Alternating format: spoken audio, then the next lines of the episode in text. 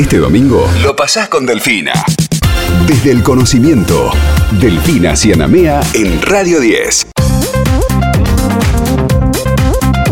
Seguimos y tenemos ahora a la licenciada Marina Judkevic, doctora en ciencias biológicas que realizó sus estudios postdoctorales con esta investigación en la que también participó un equipo de la Facultad de Ciencias Agrarias de la Universidad Nacional del Nordeste. ¿De qué estamos hablando? Del aguaí, una especie frutal popular en el noreste argentino. ¿Qué tal Marina? Eh, Soledad Gori y Héctor Silva te saludan, ¿cómo estás? Hola, muy buenas tardes, gracias por la invitación. Un gusto contar contigo en nuestro programa. ¿Qué es el aguaí para que empecemos a, entrar en tema?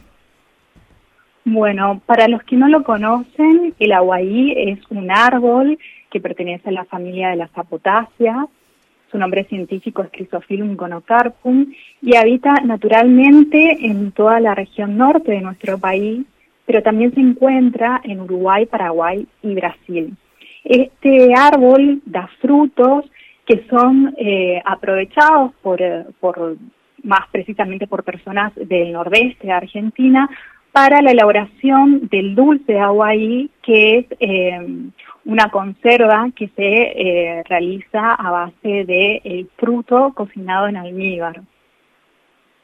Bien, ¿Y qué tiene de, mm, de interesante además eh, lo que genera, ¿no? Los frutos comestibles tienen propiedades, ¿no?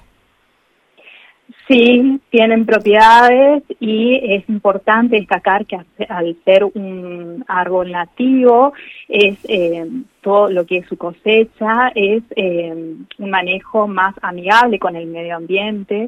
Entonces, es yo considero que es importante destacar o darle más importancia hoy en día a los frutales nativos porque eh, tienen ventajas sobre los frutales exóticos, los frutales domesticados, justamente en esto de que está como adaptado a eh, las condiciones ambientales propias de una región. Particularmente el aguaí es un fruto que eh, es conocido más en el nordeste de Argentina, pero por el momento se produce a una escala pequeña porque eh, no hay una variedad establecida aún en el país y todo lo que se produce es por eh, pequeños productores que tienen eh, huertas familiares, ¿no?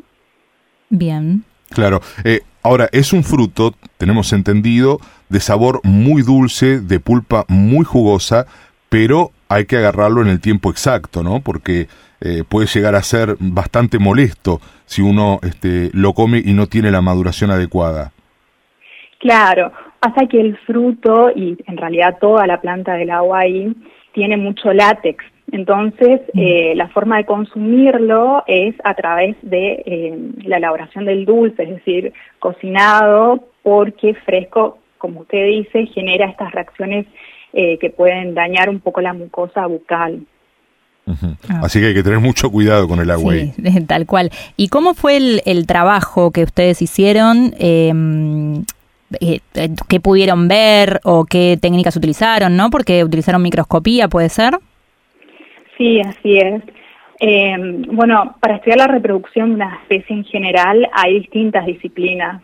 Eh, particularmente lo que se hizo en el agua ahí fue un estudio de lo que es la anatomía reproductiva del mismo, es decir, que se estudiaron eh, a nivel de estructura interna las flores en distintos grados de desarrollo. Y se hizo también un seguimiento a campo para ver cómo la planta se comportaba a lo largo de todo el año, ¿no? Eh, las muestras que se tomaron a campo se llevaron a un laboratorio donde se procesaron y sí hubo toda una parte donde se estudió la estructura interna a través de microscopía óptica. ¿Qué es lo que permite este tipo de estudios? Eh, permite conocer en mayor detalle eh, ciertas estructuras como los órganos sexuales de las flores. En el caso del aguaí, por ejemplo, lo que no se sabía cierta, a ciencia cierta era la sexualidad.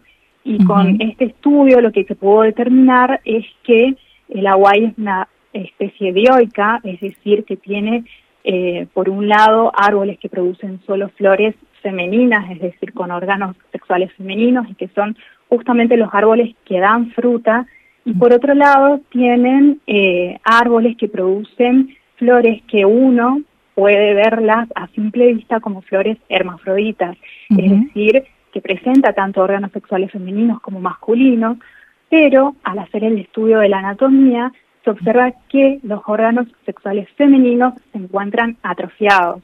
Entonces, esas flores funcionan en realidad como funciones masculinas y son las que producen polen, el cual es necesario para fecundar los óvulos de las flores femeninas y así producir frutos. ¿Y sabes, o sea, saben o tienen alguna hipótesis de por qué tendría eh, esa atrofia eh, de los órganos sexuales femeninos? O sea, alguna cuestión evolutiva o, o es de esta especie? No, supongo que no, que, es algo que se da. Sí, en realidad es más... Estudié, estudié biología de plantas vasculares hace mucho tiempo, por eso vamos a repasar. está bien. Sí, en general es más común de lo que se piensa eh, la dioesia. Eh, el tema es que muchas especies generalmente se describen a observaciones morfológicas y eh, por ahí hay muchas flores que pueden presentar ambos órganos eh, o no y estudios como este demuestran en realidad cuál es la sexualidad. En el caso del aguaí se da eh, una detención temprana del desarrollo en los órganos sexuales y en la flor que sería masculina y por eso o sea, funciona simplemente como una flor masculina.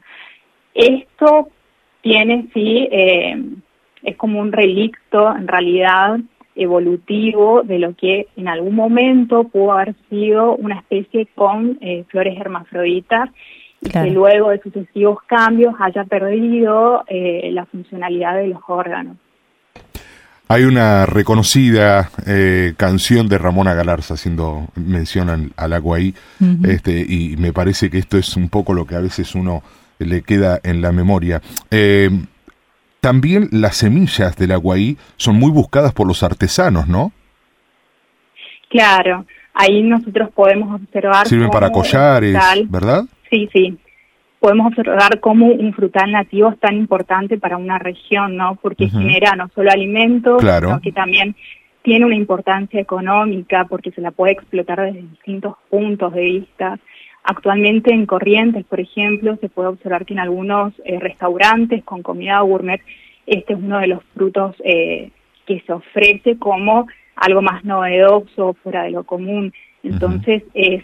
Eh, sí, quería destacar esta dualidad, ¿no? Lo gastronómico y también lo artesanal, que le permite a mucha gente poder confeccionar distintos elementos que después pueden comercializar. Exacto, es el punto eh, de darle más atención ¿no? a estos frutales nativos porque a futuro van generando más trabajo también en la región.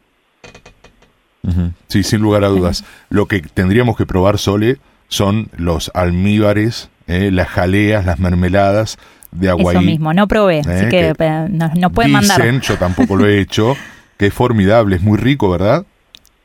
Sí, particularmente considero que es muy similar al mamón, al dulce de mamón. Ah, bien. ¿Y con qué? ¿Y se acompaña con algo el dulce? ¿Viste como por ahí, no sé, en Salta que está el cayote con queso, eh, este en particular? Se lo puede consumir eh, así directo al dulce o también en algunos lugares se lo consume con porciones de queso. Bien. Bien, así pasaba por nuestro programa la licenciada Marina Judkevich, doctora en ciencias biológicas, que realizó sus estudios postdoctorales con esta investigación de la que estábamos hablando y de la que también participó un equipo de la Facultad de Ciencias Agrarias de la Universidad Nacional del Nordeste. Gracias Marina por pasar por Desde el Conocimiento. No, gracias a ustedes por permitirme difundir acerca de este tema. Muchísimas gracias. Hasta pronto. Bien, Continuamos en un ratito en Desde el Conocimiento, las noticias en Radio 10 y ya venimos. Estás escuchando Desde el Conocimiento, un espacio hecho por los que saben de lo que hablan. Desde el Conocimiento, en Radio 10.